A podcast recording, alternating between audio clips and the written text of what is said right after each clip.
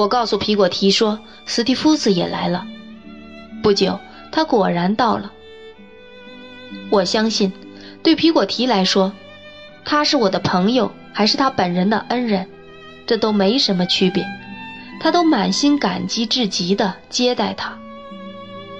他那随和活泼的好性格，他那和蔼近人的举动，他那英俊秀气的面容，他那和各种人都能周旋的天分，还有他有兴致时能投各种人的所好的本领，使他五分钟内就完全被征服了。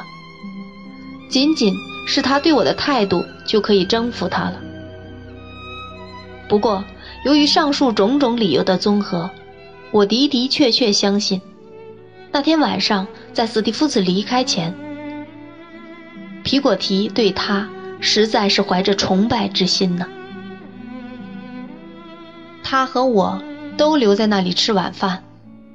如果我说是愿意，那这还远远不能表达出他那种高兴劲儿呢。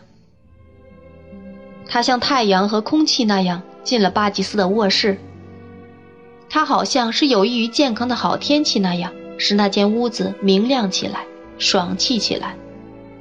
在他的一举一动里都看不出张扬，显不出费劲，也没有矜持，可举手投足间都带着那难以形容的轻松，总是令人感到恰到好处，又必须这样才对。那风度高雅自然，令人耳目一新。至今我想起来还觉得感动呢。我们在那间小客厅里有说有笑，书桌上仍放着那本我读过一次就再没翻动的《殉道者列传》。现在，我又把那些令人恐怖的图画一页页翻开，想重温当年看他们时的感觉。却做不到了。皮果提谈到，他称我为我卧室的地方；谈到留我过夜的准备，也谈到他希望我在他家住下。我便朝史蒂夫斯看看，心中一阵犹疑，哪知他已领悟了。当然，他说道：“我们在此逗留期间，你睡在这里。”我睡在旅店里，不过带你到了这里，我马上说道：“又和你分开，似乎不够朋友。”斯蒂夫斯，哈，老实说，你原来是属于什么地方的？他说道：“和那相比，似乎又算什么呢？”他一直那么让人喜欢，直到八点。我们去皮果提先生的旧船时都那样。事实上，他始终那么讨人喜欢。我当时就那么想，现在也对此坚信不疑。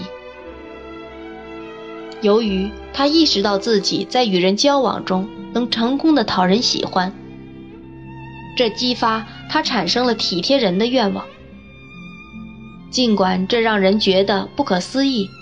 但的确，他更讨人喜欢了。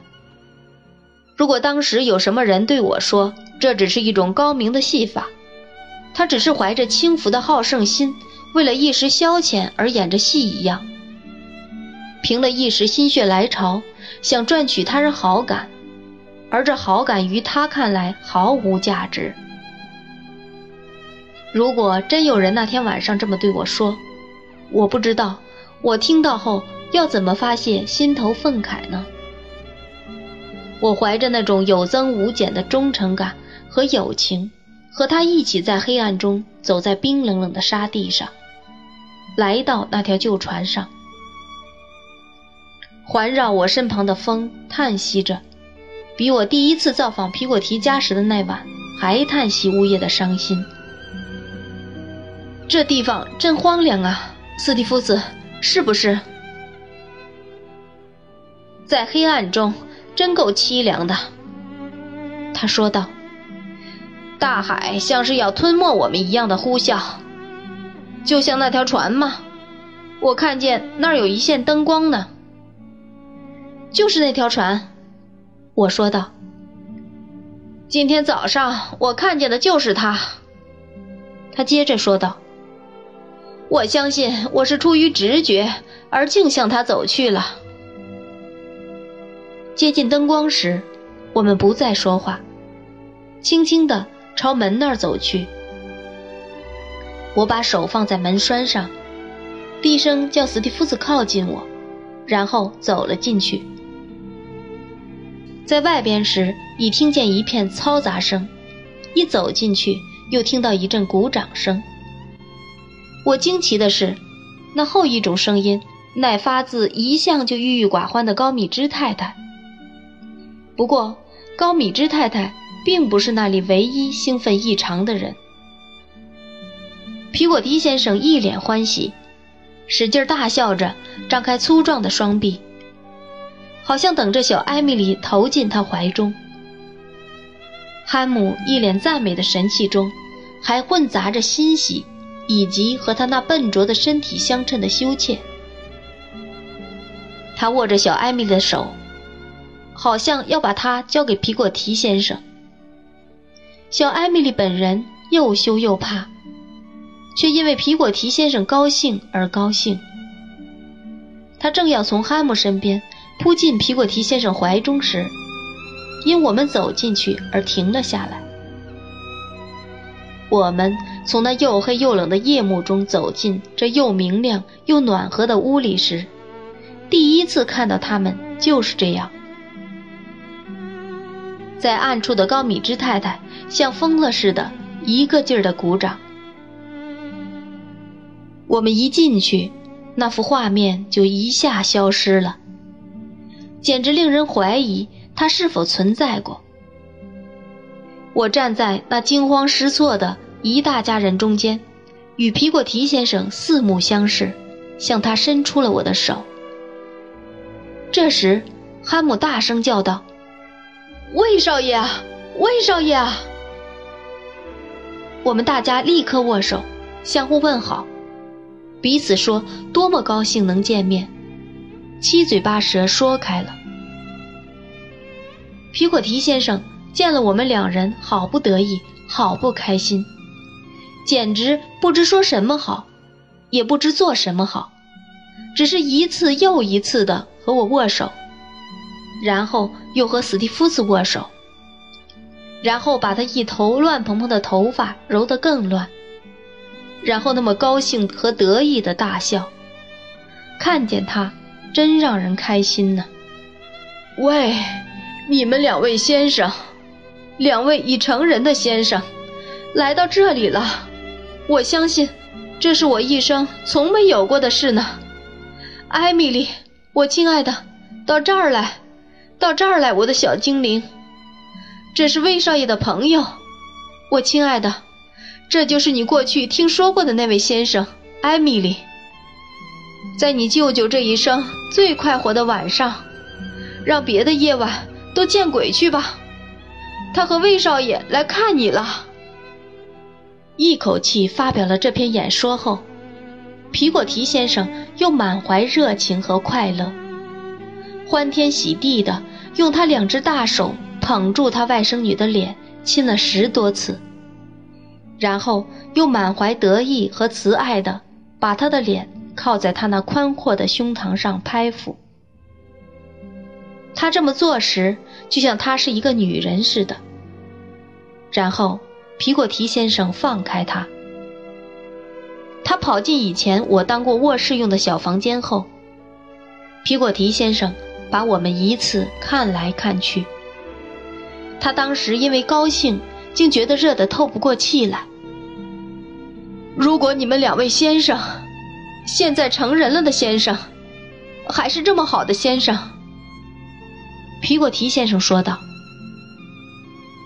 他们是这样的，他们是这样的。”汉姆叫道：“说得好，他们是这样的，魏少爷兄弟，成人的先生们，他们是这样的。如果你们两位先生长大成人的先生们。”皮果提先生说道：“听了这事的原委，还不肯原谅我的心情，我一定请你们饶恕了。艾米丽，我亲爱的，他知道我就要宣布了。说到这里，他又忍不住那阵欢喜了。所以他逃走了，能不能请你现在去找下他，大姐？高米芝太太点点头，就出去了。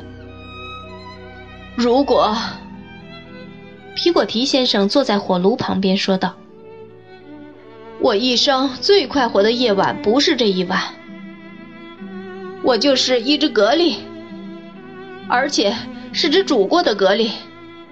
我没法说得更明白了。这个小艾米丽先生，他小声对斯蒂夫斯说道。”就是你刚才在这儿见到的脸红的那一位。斯蒂夫子只点了点头，但他的神情是那样关切，那样显示出能充分理解的讨人喜欢，使得皮果提先生觉得他已经用语言来回答了。当然，皮果提先生说道：“那就是他，他就是那样的。谢谢你，先生。”汉姆向我点了几下头，好像他也要说这种话。我们这个小艾米丽，皮果提先生说道，一直就住在我们家里。我相信我是个大老粗，可我一直这么相信，这个眼睛水汪汪的小人儿是世上唯一的。他不是我的孩子。我从来没有孩子，可我爱他，爱的不能再爱，你明白了？我爱的不能再爱了。我很明白了，斯蒂夫斯说道。我知道你明白，先生。皮果提先生说道。再次谢谢你，魏少爷能记得他过去的样子。你愿怎么想他过去的样子，就可以怎么想。不过，你们都不很清楚，在我这对他无比怜爱的心里，他过去、现在、将来是什么样的？我这人很粗，先生。皮果提先生说道：“我粗鲁的像头海猪，可是我相信，除非是一个女人。”没人能知道，在我眼中的小艾米丽是什么样子。这里没外人。他声音放低了些。那个女人，也不是高米芝太太。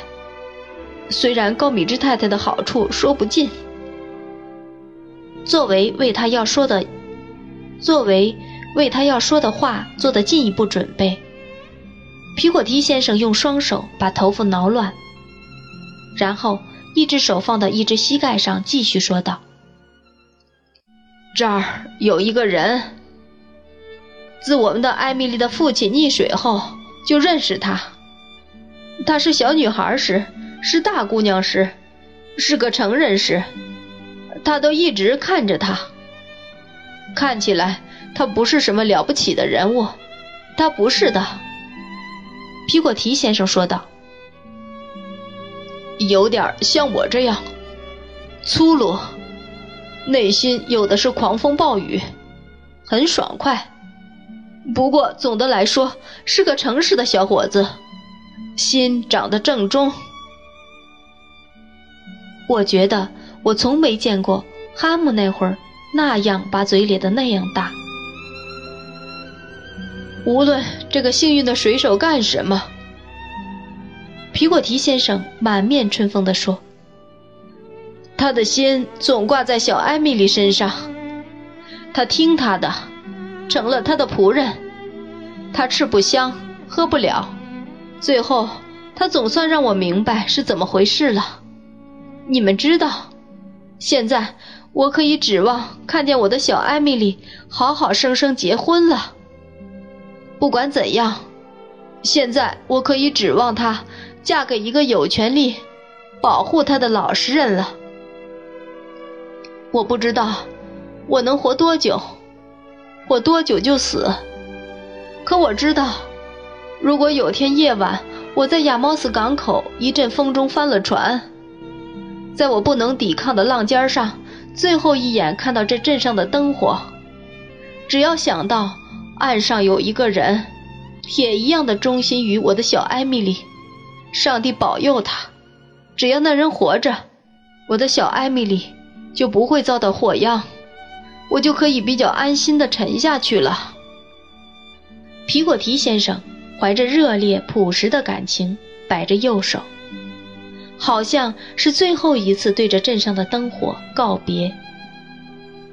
然后他的目光和哈姆的相遇，又和哈姆相互点头，仍像先前那样往下说：“嘿，我劝他去对艾米丽说。”他年纪老大不小了，可他比一个孩子还要怕羞，他不肯去说，于是我就去说了。什么？他？艾米丽说道。这么多年，我很熟悉他，也很喜欢他。哦，舅舅，我绝不能嫁给他，他是那么好的一个人。我吻了他一下。我只好说：“我亲爱的，你老实说出来是对的，你自己去选择吧。你像一只小鸟那样自由。”于是，我到他那儿去，我说道：“我真巴不得能好梦成真，但不行。不过，你们仍可以像过去那样。我告诉你的是，要像过去那样对待他。”做一个磊落的大丈夫，哈姆握着我的手说：“我一定这样做。”就这么两年过去了，他果然那样，磊磊落落。我们家完全和过去一样。皮果提先生的脸上表情随他叙述的进展，在各个阶段有所不同。现在他又像先前那样。露出了得意洋洋的表情。他把一只手放在我膝盖上，另一只放在史蒂夫斯的膝盖上。在这之前，他把两手弄湿了，以增加其重量。然后，他对我们俩说了下面那番话：突然，一天晚上，也就是今天晚上，小艾米丽下工回家。他也跟着他来了。你们会说这有什么稀奇呀？不错，因为他像一个哥哥一样照顾着他。天黑前也罢，天黑后也罢，什么时候都是这样。可是，这个年轻的水手一面抓住他的手，一面高兴地对我叫道：“看，她就要成为我的小太太了。”于是。他半勇敢，半羞怯，半笑又半哭地说：“是呀，舅舅，只要你高兴，只要我高兴。”皮果提先生高兴地摇头晃脑地说道：“天哪，好像我竟应该不高兴呢！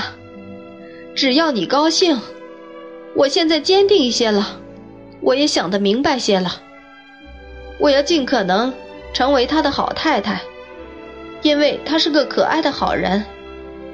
这时，高米芝太太像演戏一样鼓掌，你们就进了屋。喏，真相大白了。皮果提先生说道：“你们进来了，此时此地发生的就是这事儿。这就是等他学徒期满和他结婚的那个人。”为了表示信任和友好，欢天喜地的皮果提先生朝哈姆打了一拳。哈姆被打得几乎站不稳了。可是由于感到有对我们说点什么的必要，他还是十分吃力的，结结巴巴地说道：“他从前并不比你高，魏少爷。你第一次来时，那时我就想。”他会长成什么样呢？我看着他，先生们，像花一样长大。我愿意为他献身，先生们。我觉得我要的就是他，他胜过我，胜过我所能说的。我，我真心爱他。在所有的陆地上，在所有的海洋上，没有一个男人能爱他的女人而胜过我爱他。虽然许多一般人会把他们的想法说得更好听。看到像哈姆这么一个大块头汉子，现在因为得到了那个美丽的小人的心而发颤，我觉得好不感动。皮果提先生和哈姆对我们所持的淳朴的信任，这本身也令我好不感动。我被这一切感动了。我不知道我的情感有多少是受着童年回忆的影响。我在那里时，是否还依然怀着爱恋小艾米丽的残余幻想呢？我也不知道。我只知道。我因为这一切而满心喜乐。不过一开始那会儿，我的喜乐有那么些带着伤感，差一点儿就会变成痛苦了。因此，如果要由我当时的心弦奏出与他们和他们心头的喜庆气氛和谐的乐音，我一定做不到。这就靠了史蒂夫子。他如一个高明乐师那么娴熟于此道。几分钟后，我们大家就要多随意就多随意，要多快活就多快活了。皮果提先生，他说道：“你是一个地地道道的好人，你有权利享受你今晚这番快乐。我向你担保，哈姆，恭喜你啊，老兄。”我也向你担保，雏菊，拨拨炉火，让它更旺些。皮果提先生，如果你不能把你的外甥女劝服走出来，我就要走了。在这样一个夜晚，在你们的火炉边，哪怕是用全印度群岛的财富来换，我也不肯让这里，我也不肯让这里空一个座位。特别还是空出这样一个座位，于是皮果提先生就走进我过去的小卧室里去找小艾米丽了。一开始，小艾米丽怎么也不肯出来，于是哈姆又进去了。不久，他们把他带到了火炉前，他很紧张，他很羞答答的。可是看到史蒂夫子那么温和谦恭地对他说话，他没多久就胆大了一点他巧妙地回避使他不安的事。他对皮果提先生谈大小船只，谈潮汛和鱼。他对我谈在萨伦学校与皮果提先生见面。他谈他好喜欢船和船上的一切。他轻松自如，谈得洋洋洒洒。终于把我们人人都逐渐带入一个迷人的境界，我们大家就无拘无束地谈开了话。的确，小艾米丽那个晚上一直很少说话，可是她看，她听，她神色兴奋，她样子好可爱。斯蒂夫斯讲了个很惨的沉船故事，他讲的那一切。就像在他眼前发生的那样，小艾米丽也一直盯着他，好像也目睹着那一切一样。为了开心，他给我们讲了一个他自己的冒险译文。他讲的那么愉快，好像他本人也和我们一样对这故事感到新鲜有趣呢。小艾米丽的笑声像音乐一样，在那条船里漫开了。我们大家也因那事儿十分开心有趣，而又不能不同情，而大笑起来。他使得皮果提先生唱：“暴风要刮就一定要刮，一定要刮就一定要刮的时刻。”他自己也唱了一支水手的歌，他唱的那么动人，那么好听，我几乎生出幻想，认为那绕屋悲悲戚戚而吹，并在我们沉默时一直低语的风也在倾听呢。至于对高米芝太太，斯蒂夫斯竟也获得了自他老头子去世后无人能获得的成功，竟把这个灰心丧气的人也鼓舞了。他是高米芝太太。几乎没闲工夫来发愁。他次日说，他觉得他当时准是着了魔。可是，他不让大家只注意他，他也不一个人成为谈话中心。小艾米丽变得更胆大些后，隔着火炉和我说起话来，说到往日我们在海滩上散步捡石头贝壳的情景。我问他，可还记得？我曾怎样轻许于他时，我俩回忆起现在看来很好笑的快乐旧时光，而红着脸笑时，他总一言不发，静静地看着我们，若有所思。那一个晚上，小艾米丽总坐在那只靠火炉的小角里的小箱子上，哈姆就坐在从前我的老地方。小艾米丽尽量靠着墙。力图避开斯蒂夫斯，是因为他有点感到不快，还是出于少女一种在众人前的扭捏？我不能确定。不过我看出了，那整个夜晚他都这样。据我所记得，我们告别时已经夜半了。我们用饼干和干鱼当夜点。斯蒂夫斯从口袋里掏出一瓶荷兰酒，我们男人。把它全喝了。我们高高兴兴的分别，他们都站在门口，尽可能为我们照路时，我能看到从哈姆身后望着我们的那对可爱的蓝眼睛，还听见他嘱我们一路小心的柔美声音。一个顶迷人的小美人儿，斯蒂夫斯挽着我的胳膊说道：“啊。”这是一个怪地方，他们也是群怪人，跟他们混在一起，真有一种新感觉呢。我们也多幸运，我接着说道，赶上了看他们订婚的那场快乐场面。我从没见过这么快乐的人。我们这么来看了，分享了他们这率真的喜乐，有多开心。那是个很蠢的家伙，配不上这个女孩，对不对？斯蒂夫斯说道。他刚才对他，对他们所有的人都那么亲热，因此这冷淡的话出于我意外，令我大吃一惊。我马上转身看他，看他眼中的笑意，我又放心了。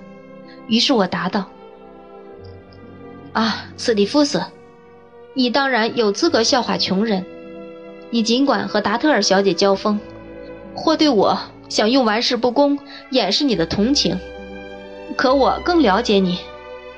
我看出你怎么透彻地了解他们，怎么巧妙地体察这些老实的愚人的快乐，怎么迁就满足我老保姆的爱心。我知道，这些人的每一种喜怒哀乐，每一种情感，都会打动你。为了这个，斯蒂夫斯，我更加二十倍的崇拜你，爱你。他停下步来，看着我的脸说道：“雏菊，我相信你是诚实的、善良的。我希望我们都是的。”说罢，他快活地唱起皮果提先生的歌，同时和我很快地走回了亚毛斯。